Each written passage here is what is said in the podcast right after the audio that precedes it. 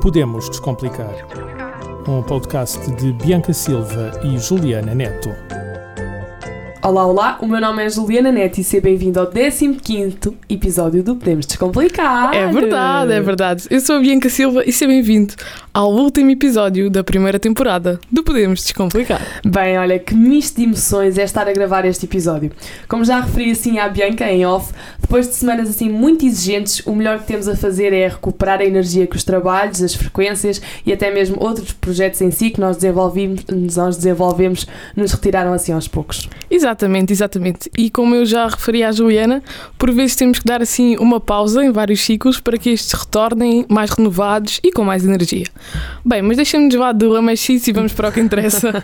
o que é que vamos descomplicar hoje, cara parceira? Caríssima, hoje vamos descomplicar um tema que é particular, particularmente assim do meu interesse, que é a educação. Muito bem. A, a educação é assim um, um pilar bastante desvalorizado na nossa sociedade, então acho que é importante nós falarmos É disto. verdade. E como eu lhe gosto de fazer vontades de vez em quando, pronto, decidimos este tema. É verdade, sim, senhora. Acho que nestes últimos dias não se falou de outra coisa que não das manifestações e protestos pela parte dos professores por todo o país. Mas assim, o protesto que mobilizou um maior número de docentes ocorreu no, no passado sábado, dia 14 de janeiro. Se não estás a par, dia 14 de janeiro, mais de 20 mil professores de todo o país marcharam em Lisboa, entre o Terreiro do Paço e a Avenida da Liberdade, com o objetivo de lutarem pelos seus direitos da educação pública. É verdade, é verdade. Eu estive fora do país, mas estive à distância a acompanhar todos estes protestos. Ah, e tu fizeste assim como a Cristina Ferreira? Encheste o Instagram assim cheio de stories para as pessoas se permitirem sonhar? Não, não. Eu fiz uma tour pelas cidades que visitei para que quem me segue decidir se vale ou não a pena visitar. Não é para eles sonharem, é só para eles ficarem informados. muito bem, muito bem. Vai, eu já não te interrompo mais. Há uns segundos disseste que tiveste a acompanhar tudo à distância e do que acompanhaste a milhas de distância. Como é que percepcionas todo este eh, conjunto de acontecimentos? Então, pouco eu entendi, através dos órgãos de comunicação social, além das manifestações que estão a decorrer em simultâneo, ahm, foram então também convocadas diversas greves por parte de três organizações sindicais, sendo estas a Federação Nacional de Professores, a FENPROF, o Sindicato Independente de Professores e Educadores e o STOP. Bianca, eu sei que tu gostas muito de conduzir e que estás quase a tirar a carta de condução, mas estamos a falar assim de assuntos sérios.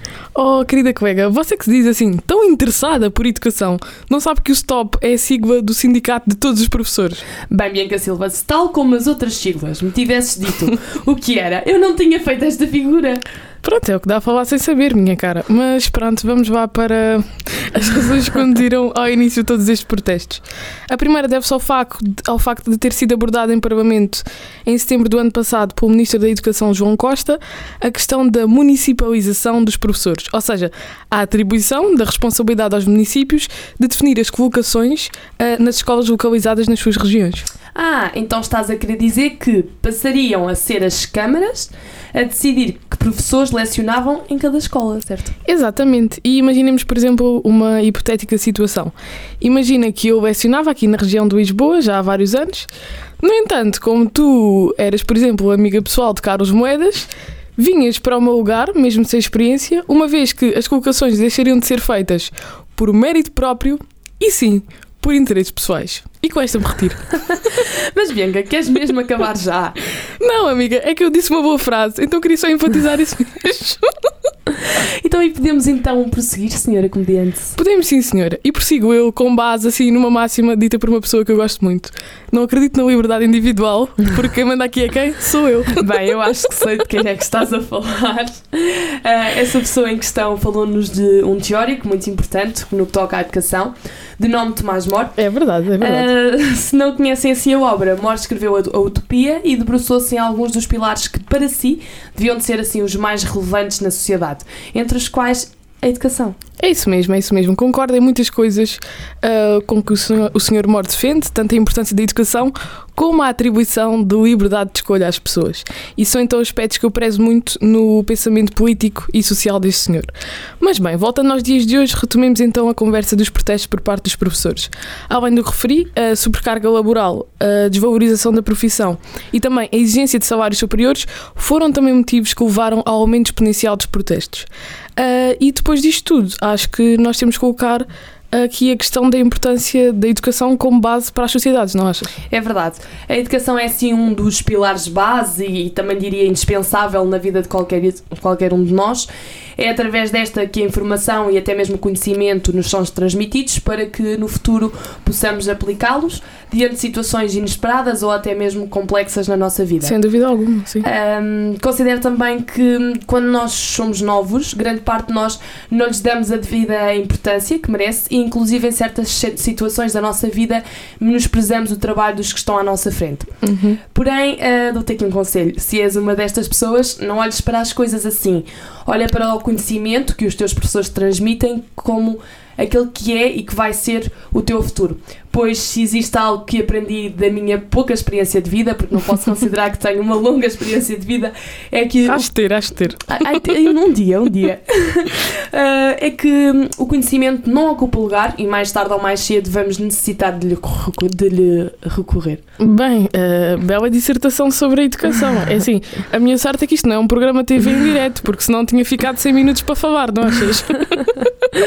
Olha, eu peço imensa desculpa, mas assim como tu fazes dissertações sobre a história e política, eu também tenho direito de fazer assim sobre a educação. Pronto, está bem, está bem, não está cá quem falou. Agora a menina autoriza-me também a dizer umas palavras bonitas sobre a importância da educação. Autorizo sim, pode começar a sua dissertação. Obrigada, obrigada. Eu vou fazer mais uma breve síntese do que uma dissertação, mas aqui vai. Então, eu também considero que a educação é uma das bases que sustenta a sociedade, assim a par com a saúde. Uh, se a educação não somos conhecedores das regras que existem para conseguirmos conviver uns com os outros, a dita política, não é? Um, e se sou a pessoa que sou hoje, muito devo a diversos professores que passaram pela minha vida, em que não só transmitiram conhecimentos académicos, como também valores e princípios que tenho sempre presentes comigo. Que, bonito, que bonitas palavras, caríssimas colegas. Obrigada, obrigada. Uh, bem, olha, relativamente assim às últimas mobilizações por parte de todos os professores ao redor do país, quero realçar que, hum, apesar de muitas vezes não parecer, os alunos e inclusive a sociedade no seu todo sabe que hum, educar não é tudo uma tarefa fácil. É verdade. Um, através desta manifestação, também considerei que hum, os professores estão a servir mais uma vez de exemplo para com os seus alunos, pois estão-lhes a, de a demonstrar que se querem muito uma coisa, devem lutar por ela. Sim, sim, sem dúvida alguma. E por acaso, esse mesmo ensinamento foi-me transmitido diretamente por um professor que eu admiro muito e que marcou o meu ensino secundário. É isso mesmo, e isso revela que um professor é mais do que um professor, pois ele não só nos ensina as coisas na teoria, como, como assim também nos ensina a colocá-las na prática. Sem dúvida alguma, amiga. E uma coisa que eu também já te cheguei a dizer em off é que considero que uma das razões que levam à falta de investimento na educação deve-se ao facto de que os frutos nesta área só são visíveis a longo prazo. Tu só consegues ver um, como é que está o resultado da educação de um país se visualizares a longo prazo e não a curto prazo. E tendo em conta que quem nos governa prefere ver coisas a curto prazo para demonstrar que supostamente estão a fazer de forma correta o exercício da sua profissão, conduz ao quê? Conduz a que tenhamos cada vez uma maior desvalorização nesta área que é tão importante para cada um de nós. Cada um de nós tem que ser educado e tem que passar uh, pelos professores para conseguir ser alguém na vida. É? é? verdade, é isso mesmo, parceira. Eu, olha, como te disse várias vezes, tiraste as palavras da boca. É, tenho sempre essa capacidade. olha bem, uh, adiante disto tudo, quero também acrescentar que se tens objetivos para melhorar a tua qualidade de vida e para defenderes acima de tudo os teus direitos, deves seguir o exemplo de todos estes professores que estão neste momento a lutar pelo que acreditam porque é aquilo que eles consideram que seja mais justo e, acima de tudo, mais correto para eles. Exatamente, exatamente. Uma vénia a todos os professores que estão neste momento a lutar pelos seus direitos, não achas? Bem, eu concordo completamente contigo e acho que damos assim por terminado este episódio e também esta temporada. É verdade, amiga, é verdade. Olha, estou mesmo a precisar de umas férias de ti. Bem, lá estás tu a desconversar. Bianca, eu já te expliquei que o objetivo do nosso podcast é descomplicar e não desconversar. Caríssima, mas quem nos está a ouvir vai ficar cheio de saudades, por isso eu queria terminar com um ar da minha graça, não posso? Podes, podes. obrigada, obrigada. Bem, espero que tenhas gostado destas últimas 15 semanas na nossa companhia e desejo acima de tudo que tenhas te tornado cada vez mais informado uh, a cada episódio que passa. Por acaso isso é uma coisa que me têm dito muito, que muita gente uh, ouve o, o, nosso podcast porque às vezes não tem tempo para ver notícias ou porque as coisas são muito complicadas. Oh. Então ouve o nosso podcast e disse que se sentem mais informados com isso. Acho que ainda não tinha dito isto. Não, por acaso não, mas gostei muito diga, de ouvir essas diga palavras. Que ao vivo, diga que ao vivo. Bem, olha, o que é que eu posso dizer? Posso dizer que foram quatro meses assim muito intensos que se passaram desde o primeiro episódio entre muito conhecimento e, acima de tudo, muitas gargalhadas. Espero que tenhas gostado e até à próxima temporada. É isso mesmo, também me despeço. Muito obrigada por estares aqui e por teres conseguido aturar a Juliana durante todo este tempo. Não é uma tarefa, tarefa fácil, mas pronto, tanto eu como tu conseguimos este grande feito. Bem, Bianca, tu não tens mesmo remédio. Santa paciência. A tua sorte é que gosto assim um, um pouquinho, assim só um pouquinho de ti. Hum. Um, e com outra pessoa isto não faria sentido para mim. É verdade, é verdade. Admito que também gosto assim um pouquinho de si. Mas bem, vamos lá dizer adeus que eu estou desejosa por estas férias e ainda não me pagam horas extra. tu. É, não tenho mais nada a acrescentar na realidade. Contamos contigo para a próxima temporada. Até à próxima. Até à próxima.